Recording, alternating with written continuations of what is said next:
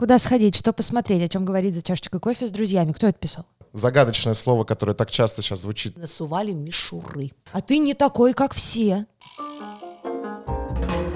Соседний стеллаж. Подкаст около культуры вдоль и поперек. Всем привет! С вами снова подкаст «Соседний стеллаж», подкаст библиотек Юга Москвы, который снова рад быть с вами. Куда сходить, что посмотреть, о чем поговорить за чашечкой кофе с друзьями. Все темы, которые мы будем обсуждать, так или иначе связаны с культурой. С культурной жизнью столицы, литературой, музыкой, кино, сериалами и многим другим. Сегодня в студии Екатерина Высочина. И Константин Беляков. У нас новая тема, новый день, новый гость у нас сегодня замечательный в студии. И сейчас мы всем, обо всем расскажем. Прежде чем мы начнем, давайте мы представим нашего замечательного гостя. Старший преподаватель Московского педагогического университета, федеральный эксперт Национальной родительской ассоциации Екатерина Аверкиева. Екатерина, доброе утро. Доброе утро. У нас, э, дорогие зрители, вы можете слушать аж но, но ночью знаете, что мы пишемся утром сегодня. Поэтому иногда мы будем засыпать э, возле микрофонов. Тема, на самом деле, достаточно интересная. Мы давно к ней пытались подступиться. Она такая сложная, масштабная. Миллениалы. Загадочное слово, которое так часто сейчас звучит э, в медиа-среде. Очень много материалов выходит на эту тему. Почему-то все решили вдруг э, поговорить об Это этом. Это неудивительно. Это... это основное поколение, которое сейчас является Самое поколением активное. среднего возраста. Да. Да. Так вот, хотели бы разобраться, кто же такие миллениалы, в чем их вообще особенности, почему это так интересно для культурной жизни столицы, да, о, о чем, зачем, почему, что им так нравится и как они влияют на развитие вообще культуры в целом. В частности, вышло недавно исследования. По данным этого исследования, миллениалы как раз-таки, да, это поколение X, э, поколение Y, простите. Сейчас мы будем путаться, но, коллеги, мы, друзья и слушатели наши, мы с вами разберемся. Миллениалы очень любят читать. В среднем они читают 5 книг в год. Представьте себе. Что является высоким показателем, что, да, к сожалению... Да, да. Хотя, кажется, да, если да. просто сказать эту цифру, 5 книг в год, ну что это такое? И они чаще, чем любое другое поколение, ходят куда? Библиотеки. Это нам самое приятное, чаще, чем э, другие. Удивляет, что выросшие в основном в цифровом мире, они предпочитают электронным устройствам бумажные книги с их неповторимым запахом и текстурой, сообщает нам портал The Village. Так вот, те самые миллениалы. Давайте, во-первых, расскажем нашим э, слушателям, кто же такие миллениалы, что, что это за э, поколение, в каком оно возрасте находится. Давайте начнем с того, что поставим некоторые э, временные рамки и, э, и территориальные. Условно, да, и территориальные. Э, и условно скажем о том, что миллениалы, о которых мы будем сегодня с вами говорить, это миллениалы, проживающие на территории России и э, родившиеся с 80 по 2000 год. То есть, соответственно, люди... От которым... 20 до э, 40 лет. Да. При этом нужно сказать, что очень много есть, да, вот эта теория поколения, она имеет э, очень много исследований, да, которые проводятся в рамках этой теории, и очень разнятся в разных исследованиях разные возраста. Где-то миллениалы кончаются в 92-м, где-то в 96-м, где-то вообще в 2003-м. Мы решили взять вот такую, да, среднюю историю от 20 до 40 лет, она самая усредненная э, средняя температура по больнице, как я люблю говорить. Поэтому самый, наверное, удобный для нас сегодня возраст. Мы поговорим, что же вообще происходит с этим замечательным поколением от 20 до 40 лет. Э, представитель этого поколения сегодня в студии, поэтому будем говорить о наболевших проблемах э, и о наболевшем вообще. Культурная жизнь, да, библиотеки и книги. Вот пять книг. Не кажется ли вам, что это как-то мало для якобы самого образованного поколения? Ну, конечно, это мало, да, конечно, это мало, но, скорее всего, они компенсируют это чтением чего-то другого, да, то есть, возможно, это книги какие-то могут быть электронные, да, потому что сейчас действительно, которые уже и книгами не назовешь, да, то есть, поэтому э, здесь я хотела бы сказать вот о чем, что надо смотреть на то, во-первых, что они читают, да, то есть какую ценность это несет, потому что то, какими мы становимся, зависит от того, какую информацию мы получаем и как мы ее потом перерабатываем. Да, то есть какие у нас стоят, так скажем, внутренние компьютеры, каким образом они ее переработают, перекодируют в наши какие-то ценности. Да?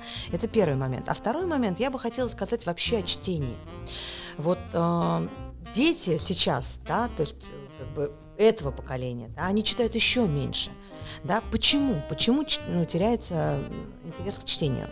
И здесь э, я как преподаватель вот хочу обратить внимание на такую вещь. Вот как у нас обычно пропадает интерес, когда мы что-то читаем? Когда мы теряем понимание, да, то есть пока тебе понятно, пока тебя захватывает, пока тебе все ну, интересно, ты продолжаешь читать. Причем неважно. Ну или это- пока нас не отвлекли на что-то да, внешнее. такое, да, такое тоже может быть. А, интерес пропадает, когда ты перестаешь понимать.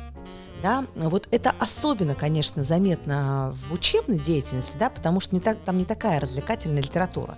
И человек читает, и как только ему перестает понятно становиться, это там математика, литература, история и так далее, у него начина- ему становится скучно, начинает отвлекаться, смотреть в окно, все, у него пропал интерес. Художественная литература, на самом деле, там работает точно такой же механизм. Просто единственное, что там, так как там интересный сюжет, то у тебя есть такой дополнительный, э, скажем так, ловушка твоего внимания, которая тебя все-таки держит на книге. А вот вопрос, почему пропадает интерес? Вот вы задумывались об этом? Просто мне кажется, опять же, да, там говоря о разнице поколенческого восприятия, в том числе о русской классической литературе, я там по себе, да, вспоминаю в школе, что меня в первую очередь отталкивало от э, там прочтения «Войны и мира», да, например, хотя это одно из величайших, да, произведений, признанных всеми и поколениями в том числе. Э, огромное объем. объем, во-первых, во-вторых, он даже не столько объем пугает, а когда ты начинаешь вникать в описание, вот эти длиннющие э, описания того, что происходит визуально, и кажется мне как раз вот в этом, что ключ вот этой проблемы. А все почему? Потому что миллениалы, то есть наше поколение, они настроены, мы настроены на получение быстрого, молниеносного результата. Это, во-первых. Во-вторых, у нас есть возможность э, видеть все. Я, и, из лю- как бы мы можем э, в, в любую секунду увидеть любую картинку из любой точки мира.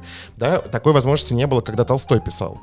Э, Собственно говоря, да, поэтому это причина, почему такие длинные описания. Ему нужно было детально описать и ввести эту ситуацию. Мы привыкли немножко к другому.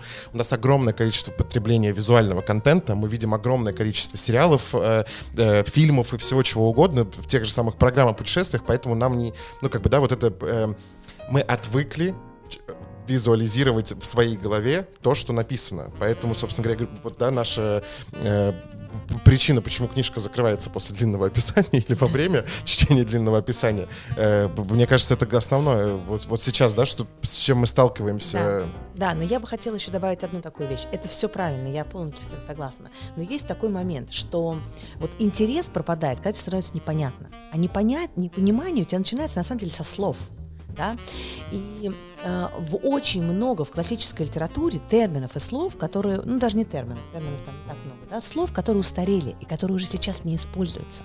И человек, когда это читает, и когда у него нет визуализации, да, что такое там кушак, там еще что-то, там, там какие-то вещи, да, то у него, э, у него реально пропадает интерес, понимаете? Он просто не понимает это вообще, о чем говорят, да. То есть и у тебя ты улетаешь. Ну, ты Всё. выпадаешь, да, из да, сюжета, ты Ты выпадаешь, можешь потому что вот там у тебя идет какое-то гладкое-гладкое повествование, потом раз что-то такое, и ты выпадаешь. Это, конечно, очень видно в обучении, да, то есть там возьмем любой там учебник по литературе, ты откроешь, прочитаешь стихи Пушкина, да, дети ничего не понимают.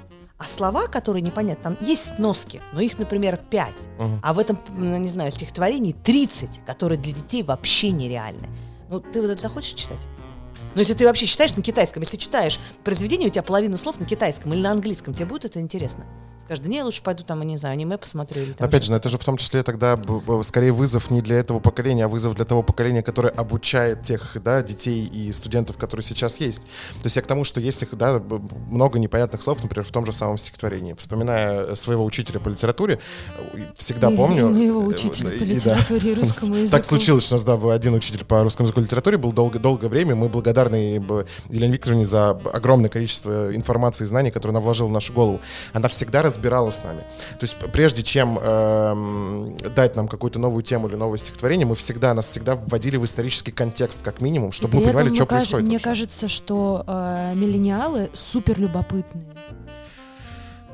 В плане того, что это не будет эм, об стенку горох.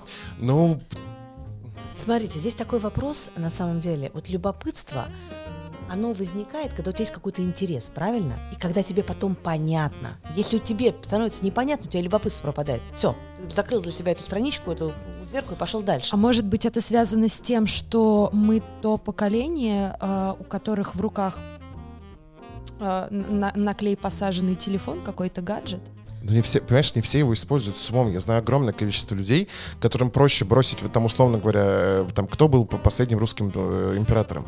Этому человеку проще бросить вопрос в воздух, чем зайти в телефон и прогуглить это. Хотя это вопрос там трех секунд. Я- у меня огромное количество моих сверстников. Им проще спросить там у меня или там, да, просто вот этот вопрос задать в некий воздух, ну, как бы, Да, да, да, да, Э, но при этом самим не поискать. Я, наоборот, да, например, мне, меня раздражает, если я чего-то не понимаю. То есть, если я нахожусь в какой-то ситуации, когда, да, я не понимаю контекст или не понимаю какой-то факт, который мне сказали, или какой-то термин, который употребили, меня прям это бесить, бесить начинает, и я сразу лезу в телефон, чтобы прогуглить. Да, вот я заканчиваю эту тему, да, вот, которую мы говорили про понимание. Хочу просто сказать, что абсолютно правильно. Конечно же, это вызов, да, и тем, кто обучает, но на самом деле не только, да. Это вызов и родителям, это вызов и самим э, людям. Почему?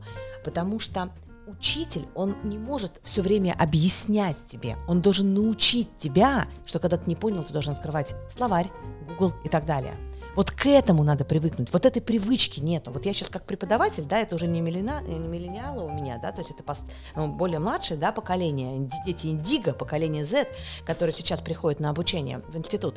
Но они вообще не приучены, если ты не понял смотреть. Они Но при этом они родились с телефоном уже в руках. То есть, если мы, а, если мы родились, да, и у нас были И обычные нам телефон игрушки, вложили в руки Да-да-да, то есть чуть у нас позже. были обычные игрушки, у нас были обычные книжки, у нас были обычные погремушки, и телефон мы приобрели уже в школе, то эти дети э, с измольства пользуются планшетами, на которых им родители включают э, мультики.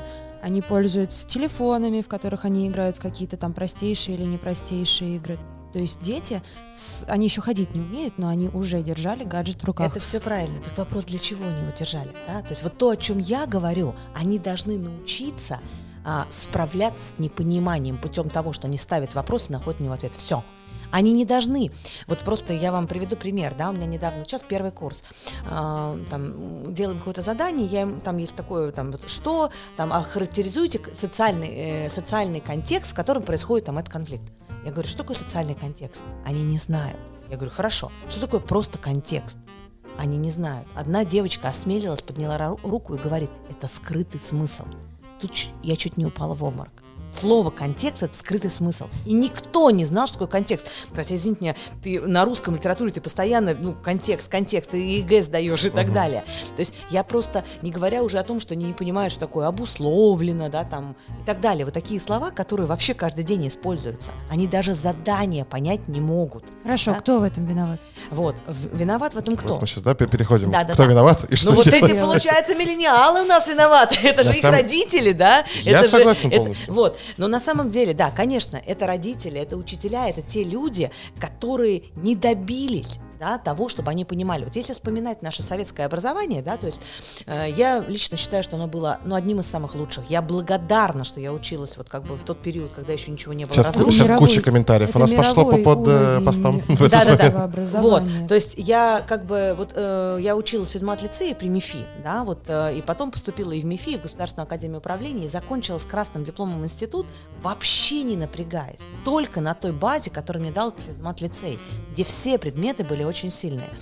И вот э, возвращаясь к тому, что тогда у нас действительно было очень, ну как бы ну, целом беру, да, конечно, были исключения, очень хорошее понимание, не зубрежка присутствовала, не тесты, а понимание. Были простые учебники, которые, вот я говорю, я сейчас, когда там мне надо что-то объяснить, я вспоминаю, как это мне объясняли в школе, да, вот как в учебнике было написано, вот, и тогда я, я как бы понимаю какое-то правило, которое сейчас написано так, что я его узнать не могу, да, вот. А, были простые учебники, было простое понимание, и учителя добивались этого понимания, да, если поговорить там вот с бабушками, дедушками, родителями, да, у них было очень такое, его можно называть дубовым, но ничего плохого в этом дубовом образовании я не вижу, потому что у тебя действительно была база, и ты понимал, и тогда ты был умный, и тебя учили посмотреть в словаре, если ты не знаешь слова, а не просто, а, не знаешь, какой контекст, да, попробую ответить без того, что я понимаю, что такое контекст. Но опять же, как раз это, мне кажется, мы мы вот по- по- подходим к этой истории про вот этот парадокс э, поколения и нового, и все-таки, да, там, конца миллениалов, что мы, имея доступ ко всей информации мира в своей руке, мы не можем э, это, ну, как бы, да, воспользоваться этим доступом и действительно пользоваться тем, теми благами информационными, я имею в виду, да, что мы можем знать все и обо всем в конкретную данную минуту, а мы этим не пользуемся. Вот как так происходит? Может быть, это происходит потому, что то поколение, которое вырастило миллениалов, переживало не самые простые исторические времена. То есть это была перестройка, это была сложность с какая-то финансовая сложность, какая-то сложность в доступе к информации.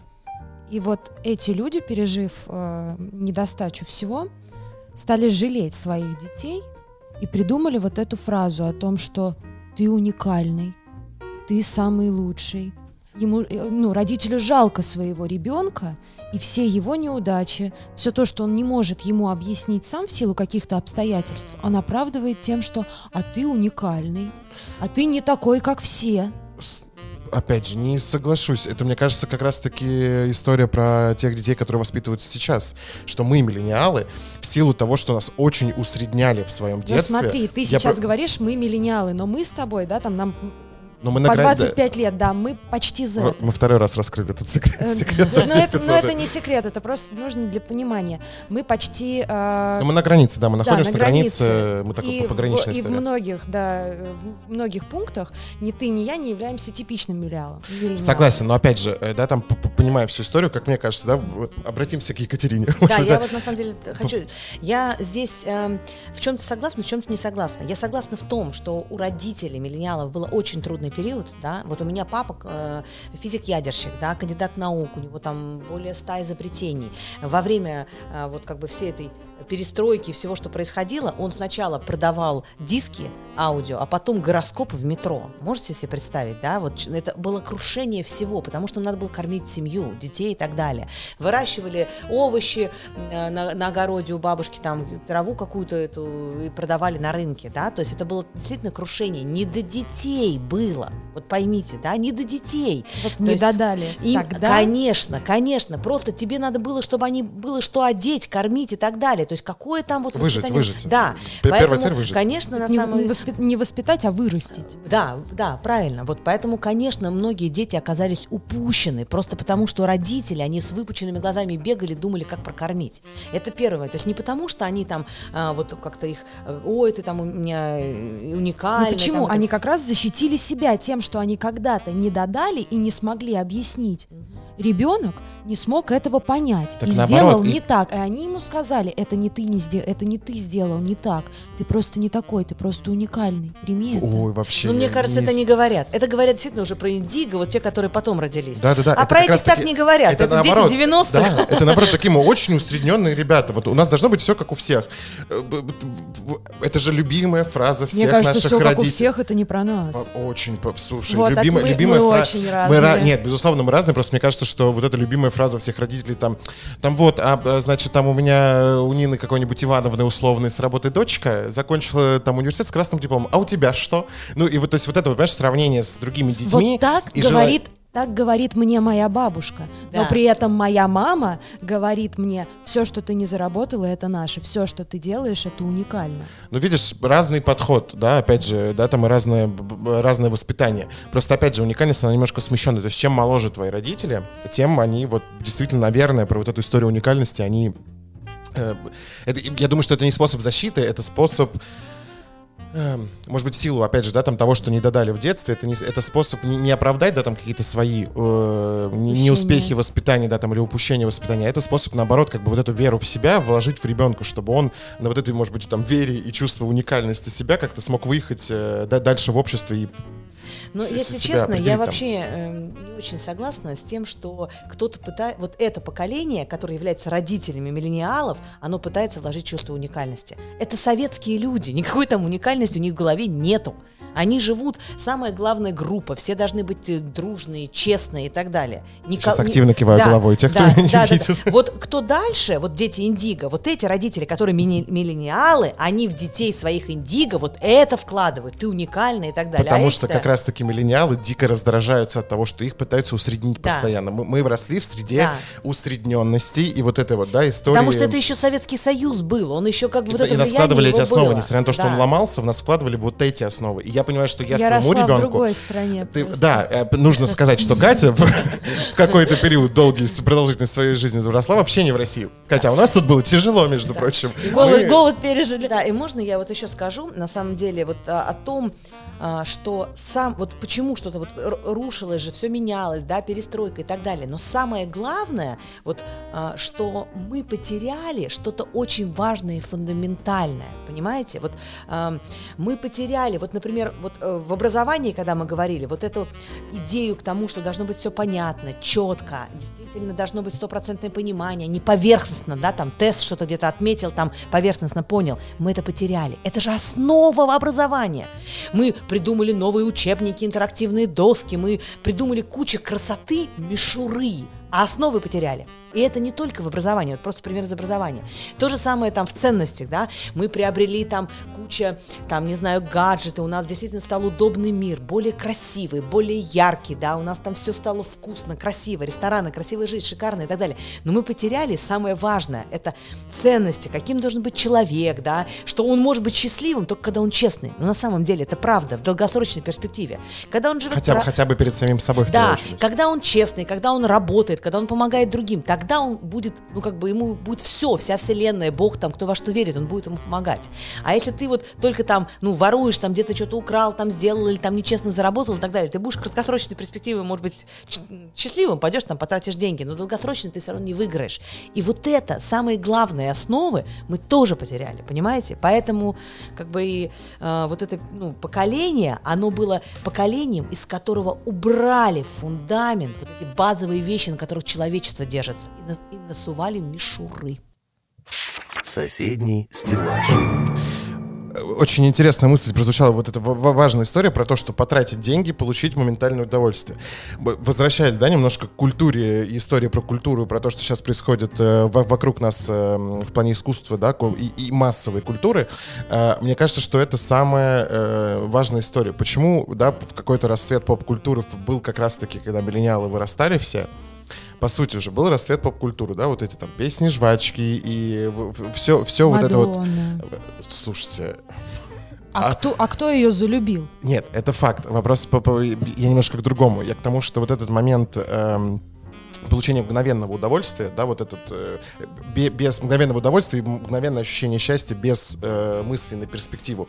Мне кажется, что это какой-то определенный тренд сейчас во всем культурном пространстве, начиная от э, там огромного выбора сериального контента, заканчивая тем, что Как мы знакомимся, сейчас поколение предпочитает не идти по сложному пути, увидев человека, а, пройдя вот этот процесс, когда он ему внешне понравился, познакомиться с ним, еще что-то. Нет, выбирается другой, простой, быстрый путь, а, настроенный на молни... на... нацеленный на молниеносный результат, когда человек открывает приложение, пролистывает фотографию, она ему нравится, он там в одну сторону, не нравится в другую сторону, все, соответственно, 3, 4, 5, 6 сообщений, там сколько это требуется, и происходит встреча. Все. или не происходит. Ну да, или не происходит. Все, усилий ноль.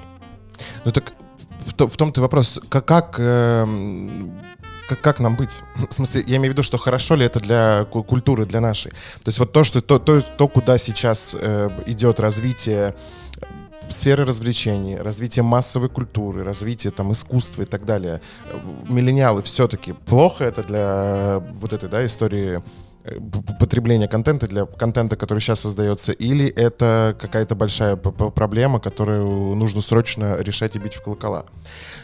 Мы двигатели технического прогресса. Безусловно. Это то, это то, да, с чем кто не станет спорить. Суть в том, что, как Екатерина и сказала, навешали мишуры. Все, что мы придумали, все, во что было вложено куча сил, в итоге создано для нашего, для удовлетворения нашего эгоистичного интереса, для создания комфорта. Какая цель? Цели нет. Потеря, то, как называют миллениалов, их в том числе называют потерянным поколением. Это безусловно, но по поводу мишуры не, не совсем я соглашусь. То, что э, количество ви- визуального, вернее, визу- э, развитие визуальной сферы э, да, нашей жизни, оно безусловно присутствует, но мне кажется, вопрос не в потере цели, а в том, что, да, если мы берем какой-нибудь хороший, качественный фильм, да, который очень круто снят, там та, та же самая условная киновселенная Марвел, человек, который, эм, не знаю, Гарри Поттер, все что угодно, человек, который эм, вдумчивый и может разбираться, он же поймет все глубокие смыслы, которые заложены и, казалось, казалось бы, в этот да, абсолютно массовый продукт.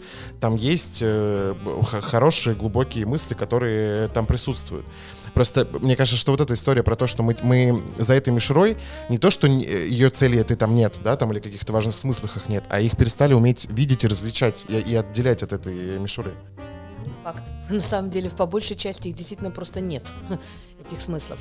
И э, что, ну, как бы на самом деле очень важно, мы должны понимать, что культура, она создает будущее, искусство создает будущее. То есть люди, которых ну, слушают, да, которые художники, певцы, модельеры, вот то, как они сейчас рисуют, одеваются, как они себя ведут, они будут повторять, да, это они их будут копировать. И если они ведут себя недостойно, демонстрируют там наличие, не знаю, нескольких жен, любовниц, там, да, какой-то э, развелся, детей бросил, еще что-то, да, или там какие-то картины нереальные, ценности неправильные продвигаются, то это будет повторяться. На них лежит большая ответственность, и люди не всегда, то ли не всегда осознают, то есть они, видно, хотят выделиться, чтобы выделиться, они используют что-то не всегда достойное, да, и в итоге получается, что они ведут наше общество, ну, действительно, не в ту сторону, в которую они должны вести. Это их вообще задача ставить правильные идеалы и к ним вести. Соседний стеллаж.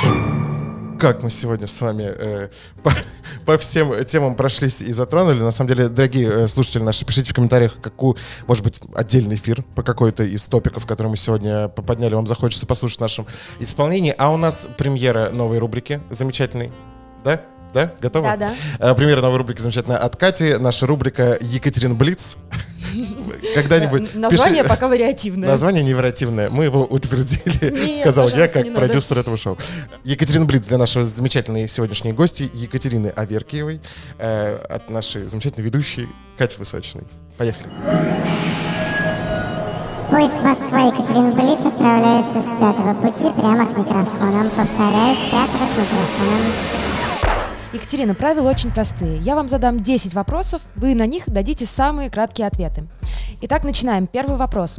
Миллениалы – это активные деятели или мечтательные созидатели? Мечтательный созидатель.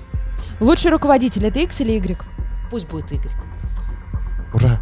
Мы победили. Дальше, дальше. Главный аксессуар миллениала? Книжка получается? Нет, не книжка. Нет-нет-нет, это быстрый ответ. Все, я думаю, книжка. Книжка, Хорошо, да, отлично. да, хорошо. Это Проживание- вера в светлое будущее.